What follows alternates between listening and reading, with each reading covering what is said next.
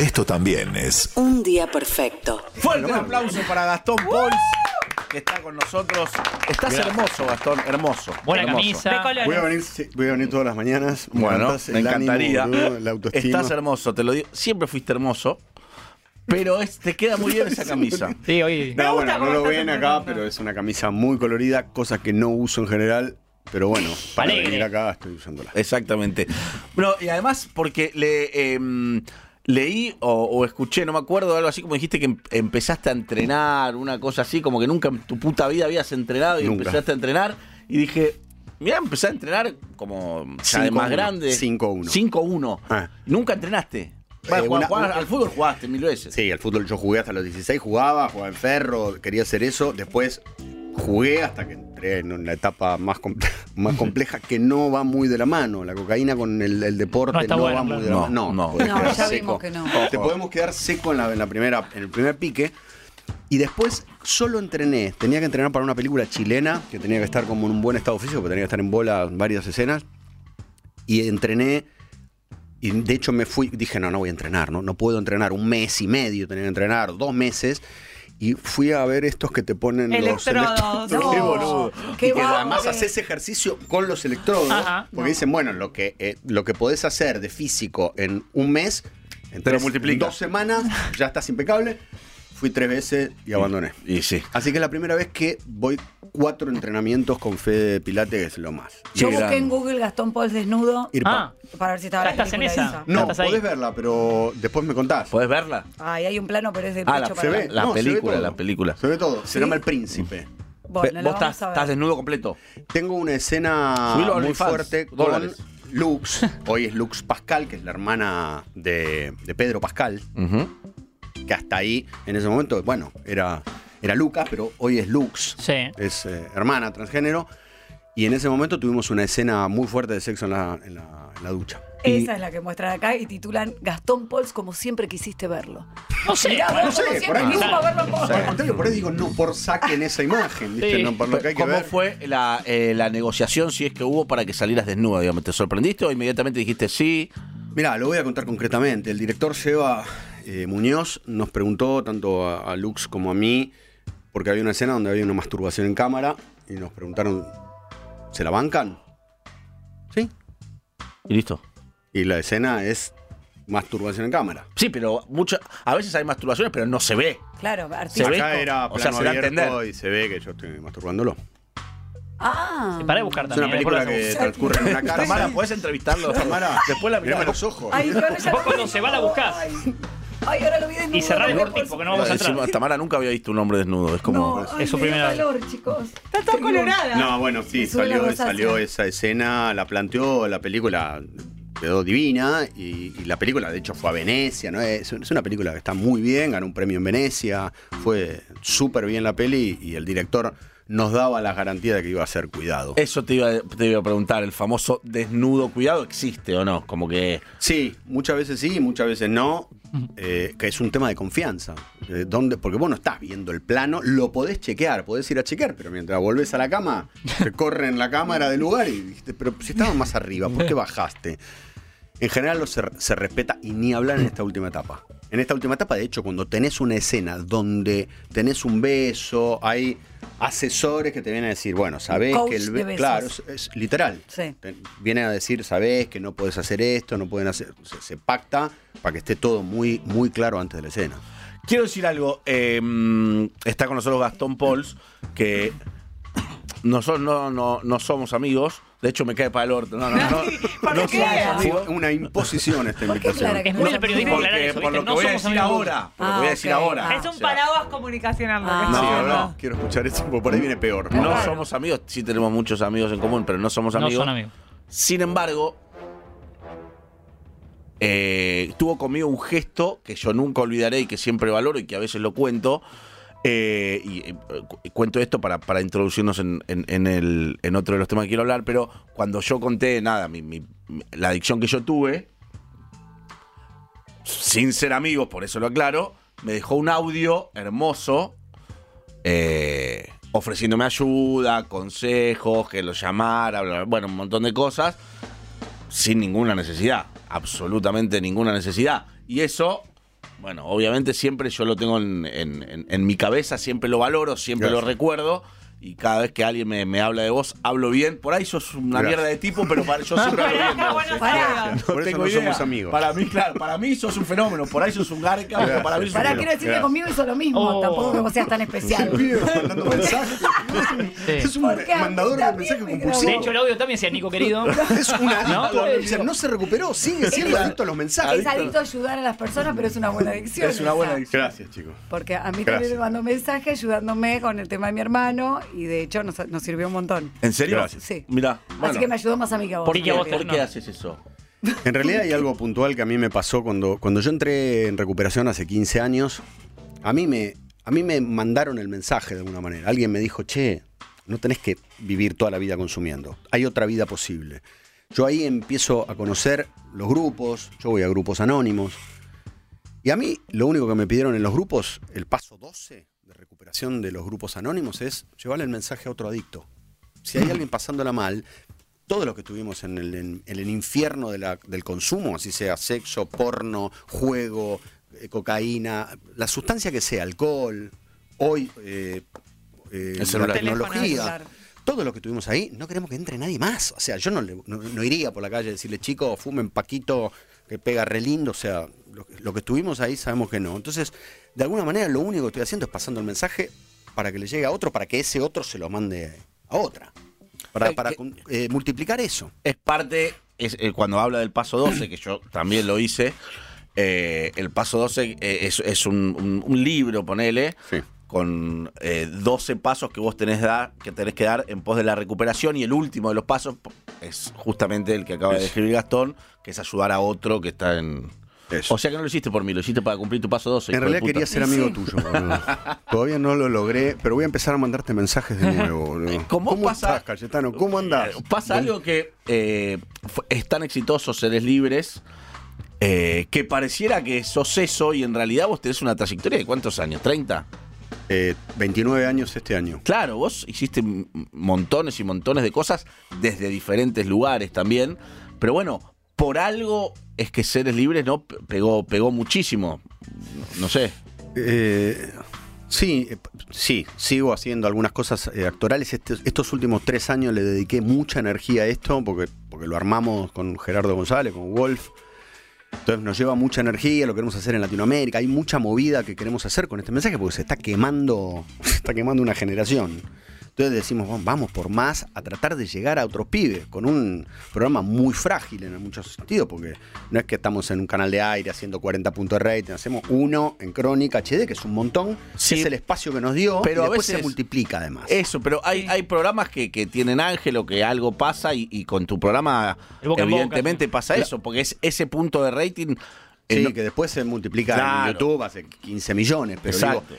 Hay algo en relación a eso que en estos años yo decidí cómo poner la energía ahí, más allá de otras cosas que vengo haciendo. Ahora y- terminé una serie que se va a estrenar en Amazon, que se llama Barra Brava, eh, y otros laburos actorales, una película que se llama Lennons, otras que estoy yo desarrollando de guiones que escribí que quiero dirigir.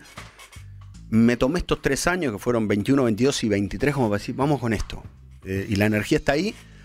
Y a veces me pega el ego, ¿eh? digo, no, pero yo estoy perdiendo terreno en mi lugar, porque viste que la cabecita nos labura. Estamos en un medio donde Mm. te fuiste dos días, otro se sentó en la silla y dijiste, cagué, Sí, me lo sacaron, esto era mío. Pero a la vez eh, es justamente también parte del ejercicio, como hasta soltar eso como adicto, es decir, la, la compulsión para el rating, la fama, el reconocimiento, es también ¿Y- parte y del laburo. ¿Cuántas ideas, me imagino, esto lo, lo- lo habrás pensado más de una vez, cuántas ideas había en esa cabeza que no, no florecían, no podían salir a la luz porque estabas en otro? Un ¿no? montón. O sea, hay, hay algo que tiene que ver. por- esto está muy pegado, ¿no? Y está bueno aclararlo. Yo hace unas semanas di una, cha- di una, una entrevista. Se segmentó, se editó una partecita y parece que estoy como en contra. Yo no estoy en contra de nada, o sea, nunca estaría en contra de la planta de coca.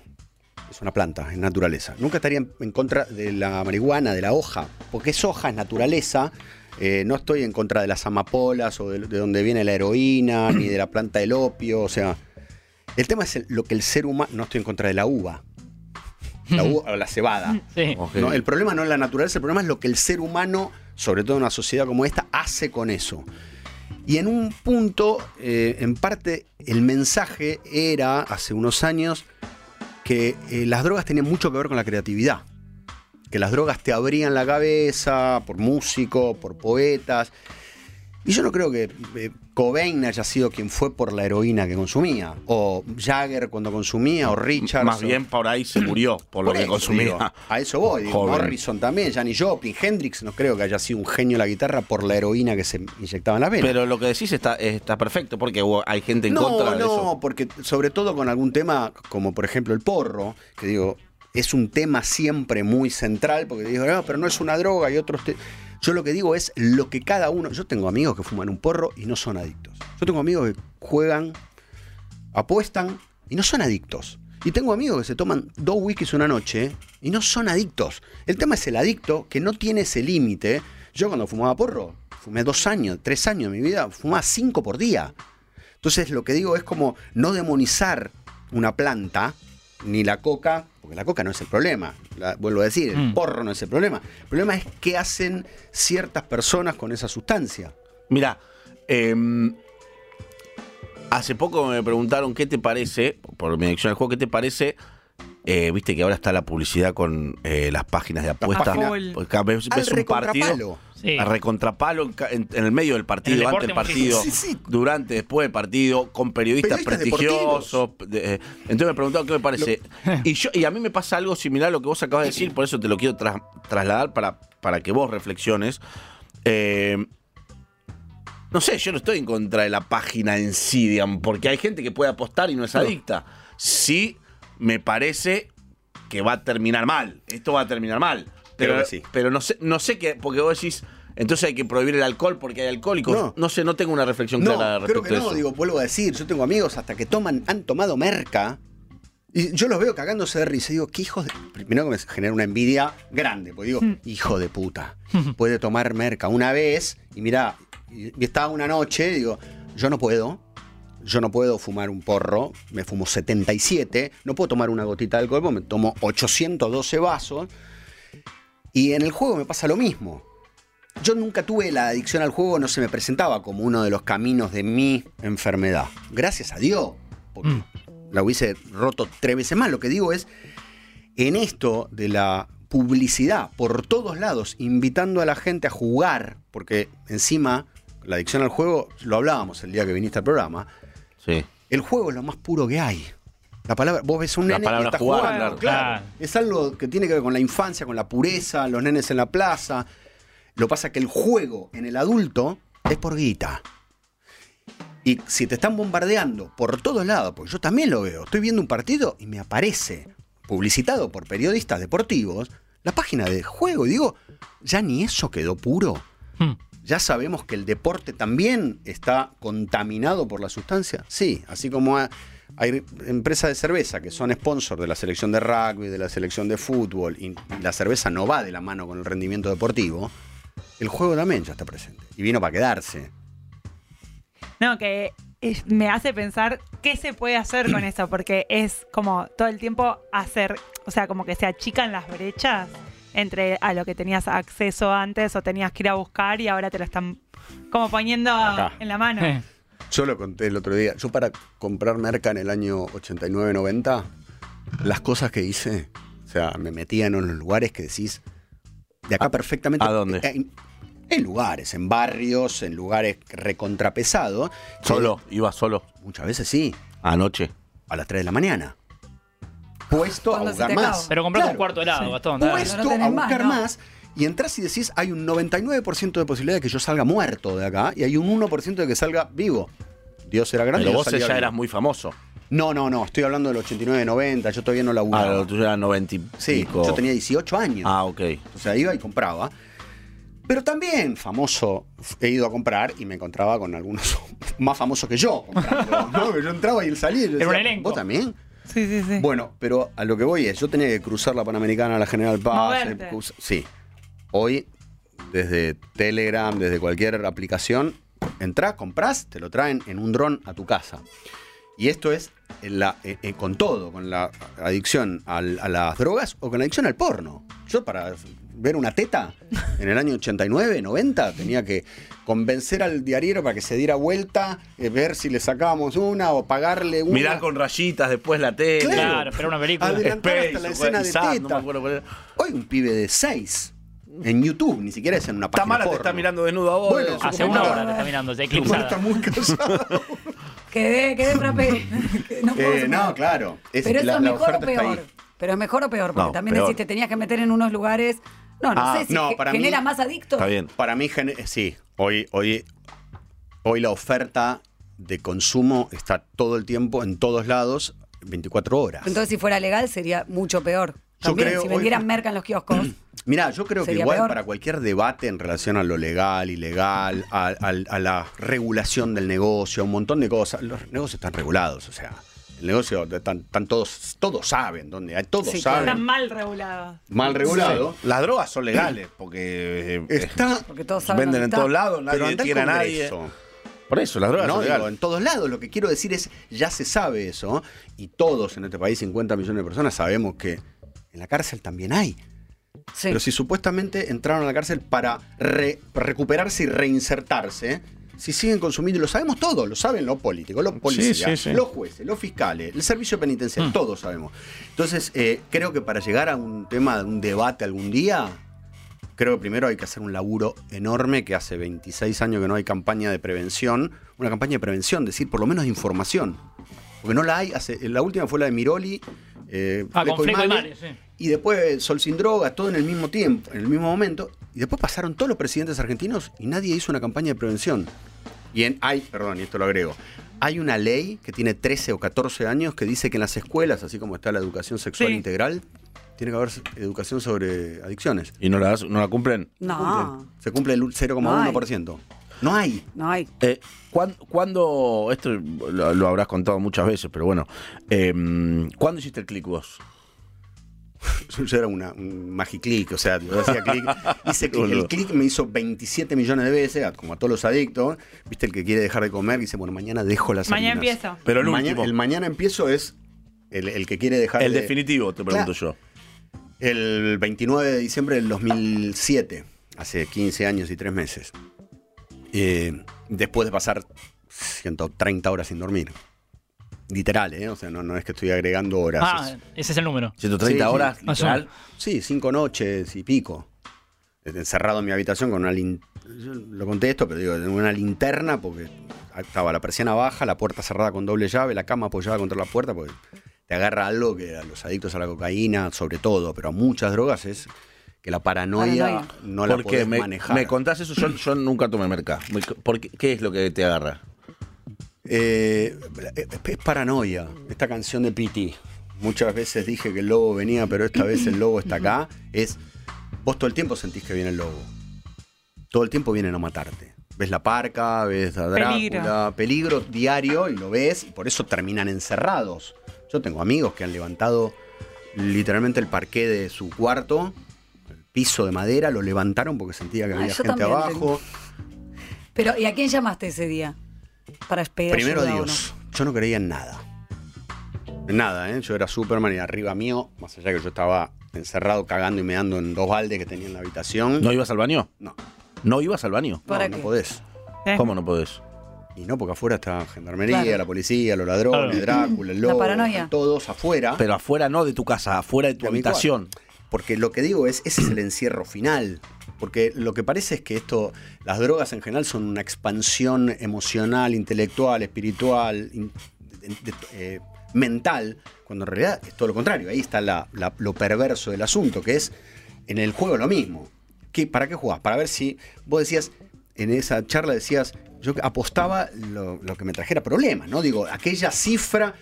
Digo, si vos me estás- apostemos 100 pesos, no, no me No, diviertes. Si me algo apostemos más. 10 mil dólares, Claro. me divierte. La adrenalina, el- ¿no? Como- Claro, la adrenalina. Y con la droga es lo mismo. Decís, hay algo más. No sé lo que quiero, pero lo quiero ya y hay algo más. Cuando en realidad siempre va viendo algo menos. Claro. De Charlie tiene la frase que para mí es la genialidad. Dice, muchacho, la cocaína no es blanca, es negra. Claro, vos ves una cosa, pero en realidad es otra. Está muy bien. Es clarísimo. Pero cuando llegaste al límite total, Pedí llamaste ayuda primero a Dios, pero a después tenés que Dios. llamar a alguien que. Y después se lo pedí a Agustina. Mm. Que pobrecita había vivido todo ¿Era el tu pareja en 2007. ese momento? Sí. Era tu pareja. con, con todo lo que un adicto daña, no a la pareja, daña, se daña a sí mismo, a las relaciones, A todo, a, sí. todo. Yo le metía todos los días, como cualquier adicto, porque sos un manipulador, porque sabes que, no, que la gente que te quiere bien no va a probar. Que no. no aprueba que vos te metas la sustancia en la nariz que te está matando, ni que juegues, ni que comas, ni que. Mm. Entonces, había bancado un año sin saber bien, porque tampoco hay mucha información sobre qué es lo que tienen que hacer los Sí, cómo parientes. acompañar. Claro, no hay información. Por eso digo que las campañas no existen, que también es parte del negocio. ¿Para qué vamos a, a- a avivar a la gente? Mantengámosla idiota, sin información. Pero literal creo que es parte de como de una cosa muy perversa. Pero para eso tiene que estar metidos los gobiernos, entonces, porque los que hacen esas campañas son los gobiernos. Y bueno, Y si es No uno de los negocios que más Chan. plata no mueve. están. Me sorprendes. Qué sorpresa. Me No, y ahí le pedí ayuda a Agustina y ahí entré en los grupos, eh, que fue el 29 de diciembre del 2007, que mirá lo que es la vida, y mirá lo que es Dios, el- la energía en la que cada uno crea. El 29 de diciembre del 2011 nació mi hijo. Cuatro años después, ese día, tenía 365 días para elegir, para nacer, nació el mismo día que yo había Y dejado. obviamente no es casualidad. Claramente no. Para mí es, o sea, yo renací ese día, volví a nacer, mi hijo nació ese día como un regalo divino. Decir, tomá, Estamos charlando con Gastón Pols. Se relanza su programa Seres Libres, ¿sí? Eh, ¿qué, qué días? Viernes, este viernes mañana. Mañana. Viernes Mañana. 17 y todos los viernes a las 10 de la noche en Crónica HD. Viernes 22 horas, Crónica HD. Como bien dice él, por supuesto lo puedes ver ahí en vivo, pero después se reproduce YouTube eh, por, por millones, ¿no? Por millones, porque termina siendo un éxito sí. que no se condice con el número de rating de Ibope, pero termina siendo un éxito porque eh, es muy comentado. Está en la calle, el programa está en la calle. Absolut. Calle- de Cayetano. Eh, tenemos que hacer una, una tanda. ¿Te quedas un rato más? Re. Después subimos un poco. Subimos un poco. Eh, bailamos, dale. Subimos de manera natural. Bailamos, tranquilo. bailamos. Preguntale por la Preguntale a Gastón Pols, que está acá con nosotros. Preguntale a Gastón Pols. Tres mensajes me llegaron. Ajá. Preguntale eh, por la historia con Steve Carell. Eh, nosotros estábamos terminando la segunda temporada de Todos contra Juan y habíamos planteado que el final era eh, Juan, toda la segunda temporada, Juan, su objetivo era llegar a Hollywood. Todos Y- contra Juan, muy bueno, ¿eh? Juan Perugia, Muy bueno. Me encantó. Era como, ahí había como una bajada también de lo que nosotros creemos sobre lo que es el medio, los egos, la para. Un la- poco lo que la hablábamos fuera, fuera aire. Totalmente. Vamos a contar lo que hablábamos. No, no, no, no. No lo no. vamos a No lo conté. Con Eh, nombres y apellidos. Bueno, y entonces, nada, planteamos, cuando empezamos a, a laburar la, la segunda temporada, dijimos, bueno, el final es en Hollywood. ¿Y a quién queremos llegar? Bueno, teníamos como tres opciones. Que Juan le ofreciera el personaje del villano de La vida sigue siendo un juego, que era una remake, una segunda parte del programa que hacía Juan Perulla, que se llamaba La vida es un juego, se lo íbamos a ofrecer a Ralph Macchio, que es el Karate Kid, Sí, por favor. hoy eh, Cobra Kai. Sí. Ralph Macchio era la opción 1, la opción 2 era Michael Fox. Muy bueno. Y la opción 3 era, bueno, Steve Carell, digo, ¿qué comediante me gusta? Jim Carrey, que es imposible de llegar. Bueno, la otra opción era Steve Carell, vamos a ver qué onda. Se empezó a acercar el, el final de la grabación, teníamos que ir a Hollywood a grabar. No teníamos opción. Digo, ¿cómo llegamos? Yo tirando, parecía Juan Perugia, boludo, tirando. claro, Hola. hola, ¿qué tal? Hello. Soy Gastón Paul, soy No actor argentino. nadie. boludo, no me contestaba nadie. Digo, mirá que le tocaba todo, le mandaba mensaje a amigos. A, ¿A quién llegaste a mandarle? y y le mandé mensaje a Javier Bardem para decirle, che, loco, a Carlos, a Javier, digo. eh, ¿Te contestó? Sí, porque suenan, pero, pero, viste, te- no, no estamos, no sé qué. Digo, bueno, ¿quién?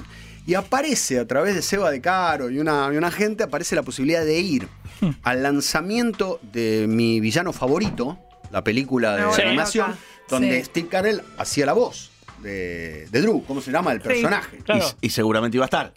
Iba a estar porque es eso, ese es el junket de prensa donde te hacen pasar cinco minutos. Viste que el actor está preguntas. sentado, entra el, el periodista de Ucrania, Sí. el del ruso, ahí se juntan todos. Es genial porque es todos contra Juan, dentro de todos contra Juan, lo que estabas haciendo. Sí, boludo. y entonces yo voy, me dice, mira, vas a tener cinco minutos con Sticker, le tenés que hacer preguntas, me dice la gente de Universal, le tenés que hacer preguntas sobre la película. Uh. Digo, bueno, pero yo quiero además meter algo de todos contra Juan. No, mirá, es difícil. Le digo, bueno, lo voy a meter. Y fui vestidito de Juan Perugia. No. Y ya me senté No, no. y Steve Carell me miraba, ¿no? Como la bufandita, con una riñonera, bajé los hombros, porque Juan Perugia tenía un problema que se le caían los hombros. Y el pibe me miraba como, ¿Con qué va a salir? ¿qué, este- qué onda este pibe? Este no es Este un periodista. No, y entonces Está le hago actuando. dos o tres preguntas sobre, sobre la película, que además era muy loco porque el personaje de mi villano favorito también usa una bufanda. Es verdad. Ah, Yo dije, boludo, esto la está mandando Dios, vamos bien, vamos bien, hasta que en un momento, después de hacerle cuatro preguntas de rigor sobre la película, le digo, bueno, y además quiero decirte algo más. Y ahí me mira, Ay. no, y ahí le vi, esto es una cosa actoral, ¿viste? Cuando estás actuando arriba del escenario, delante de una cámara, hay momentos donde te conectás con un compañero y hay momentos donde no. Pero cuando un compañero está conectado con vos, hay como un brillo en los ojos que por ahí no lo ve ni la cámara ni el espectador, Lo ves pero vos. vos lo estás Vos, viendo. actor, lo ves. Te habilitó. Y me dijo, dale, Con los vení, ojos. vení que te la devuelvo. Con ok. los ojos. Sí. Entendió me todo. dijo, vení que te la devuelvo. Y entonces le, le muestro una foto, le paso un papel. Pero perdóname, pará. Pará porque está buenísima la historia.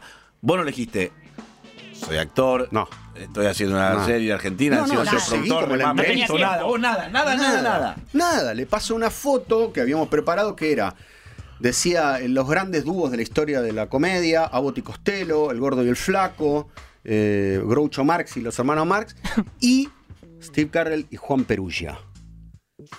Y entonces le digo, le ofrezco hacer el personaje del villano. Me dice, I wanna play Paco. Paco era el personaje que hacía Juan Perugia. Es Le excelente. dice, I wanna play Paco. Le digo, no, no, no, no, yo soy Paco. O sea, entendió todo. Todo. Le digo, no, no, no, pero por favor, Paco soy yo. Le digo, pensá en el otro. Me dijo, I wanna play Paco. Take it or leave it. O sea, tómalo o, O déjalo. Yo, soy- Paco, si no, no. Y ahí corté.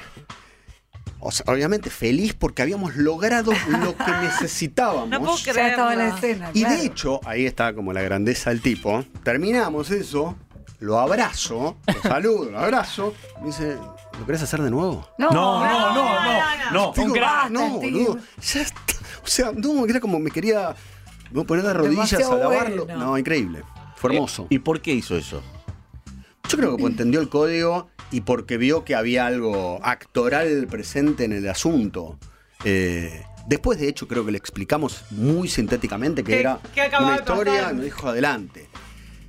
Y después de eso, nosotros ya habíamos terminado y también eh, participó Benicio del Toro, que yo había hecho una peli con él y con Matt Damon, que, es la vida del Che Guevara.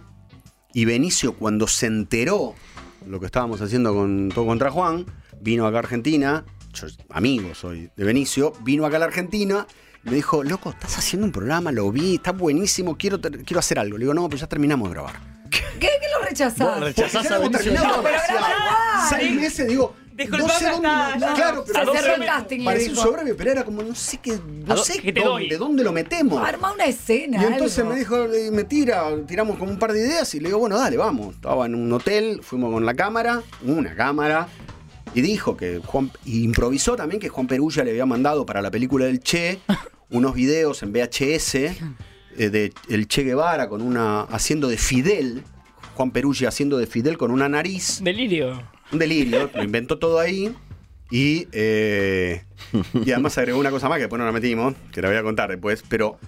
eh, y después con Seba de Caro grabamos imágenes de los supuestos videos que Juan Perugia le mandaba, que eran Hermoso. videos pedorro de, Fidel bueno. jugando al fútbol. Muy bueno. De Fidel, sí, sí, de Fidel escondiéndose, ¿Qué agregó? jugando con el Che. ¿Qué agregó? ¿Qué agregó? No, agregó una cosa que es una historia que igual es muy graciosa, que, en- el año, no me acuerdo qué año fue, 90 y algo, yo voy al Festival de San Sebastián a presentar una peli.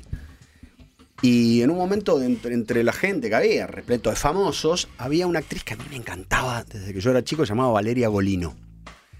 Hermosa, una actriz ital- italo-americana. Hermosa, hermosa.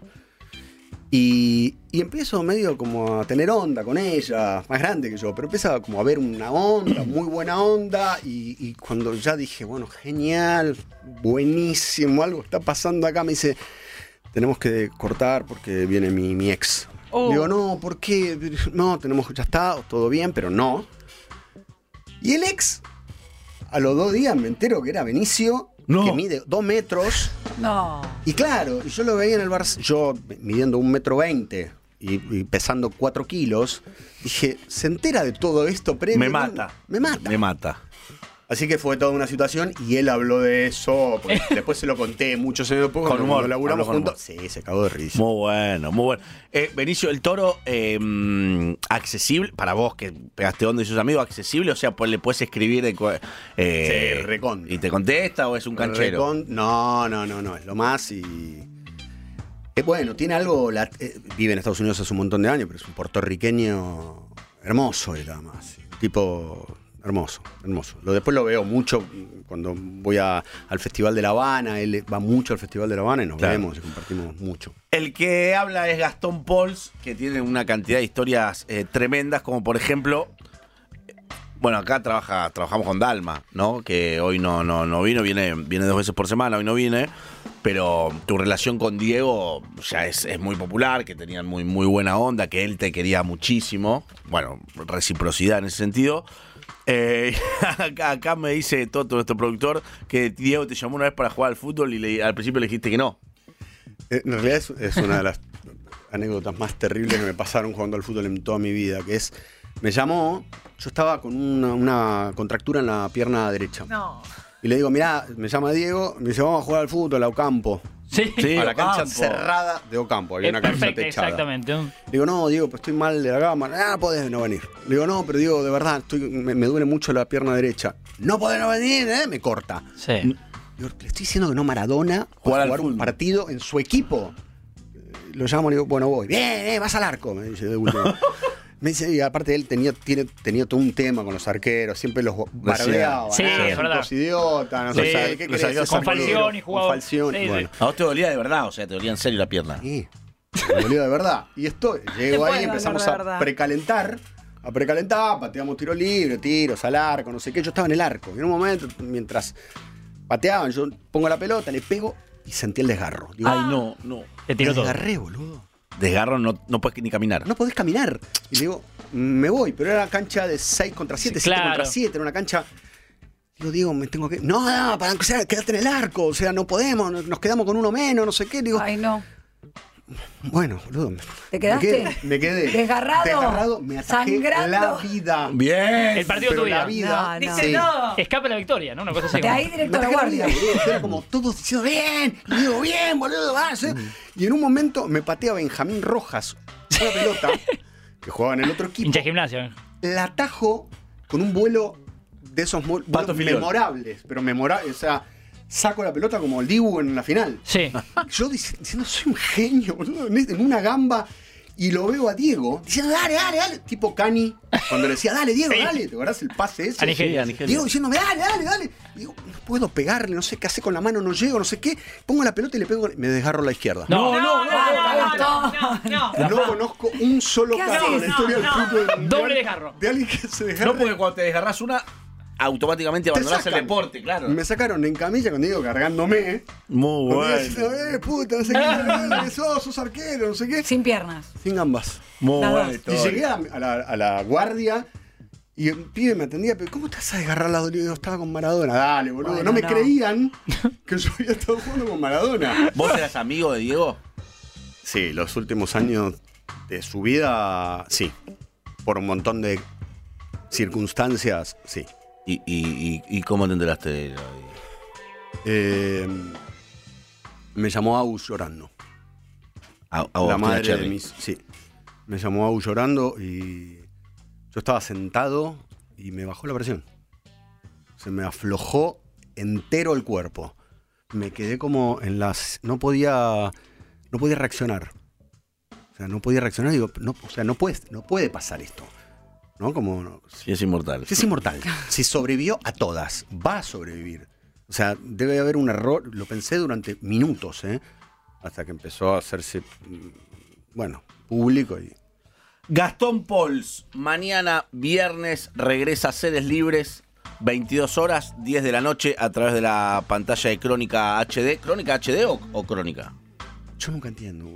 Boludo. Que no. Es No, es crónica. Crónica. El que ¿Pero quiere lo mira Metro HD. 95.1 o Metro? No entiendo. Las dos. No entiendo, boludo. no Lo van a encontrar a Gastón entiendo. 22. Crónica Crónica. HD. Vamos a ponerle Crónica HD. Crónica HD, eh, Seres Libres, tercera temporada.